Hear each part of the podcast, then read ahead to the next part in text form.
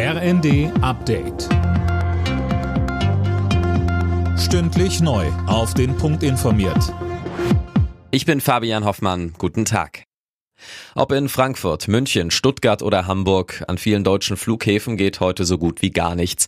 Ein groß angelegter Warnstreik der Gewerkschaft Verdi legt große Teile des Flugverkehrs lahm. Silas Quering. Ja, rund 300.000 Passagiere sind laut dem Flughafenverband ADV betroffen. An Deutschlands größtem Flughafen in Frankfurt sollten 1000 Flieger starten oder landen. Da geht praktisch nichts. Die Betreiber rechnen damit, dass es morgen dafür umso voller wird, weil die gestrandeten Passagiere dann versuchen wegzukommen. Bis alles wieder normal läuft, dürfte es also eine Weile dauern.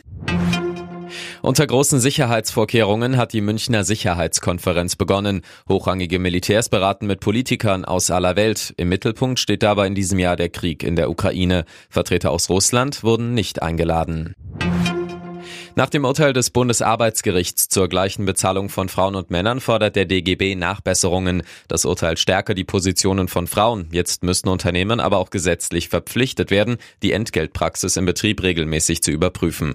Die DGB-Frauensekretärin Anja Voisthoff sagte uns, das Entgelttransparenzgesetz muss für mehr Unternehmen gelten und es muss vor allem die Verpflichtung enthalten, dass Unternehmen von sich aus ihre Entgeltpraxis überprüfen, Benachteiligungen aufdecken und sie dann auch beseitigen.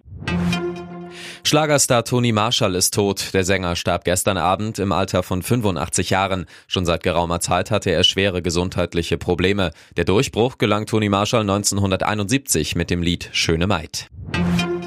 Im Freitagsspiel der Fußball-Bundesliga treffen am Abend Augsburg und Hoffenheim aufeinander. Mit einem Sieg könnten beide Teams den Abstand zu den Abstiegsrängen vergrößern. Anstoß ist um 20.30 Uhr. Alle Nachrichten auf rnd.de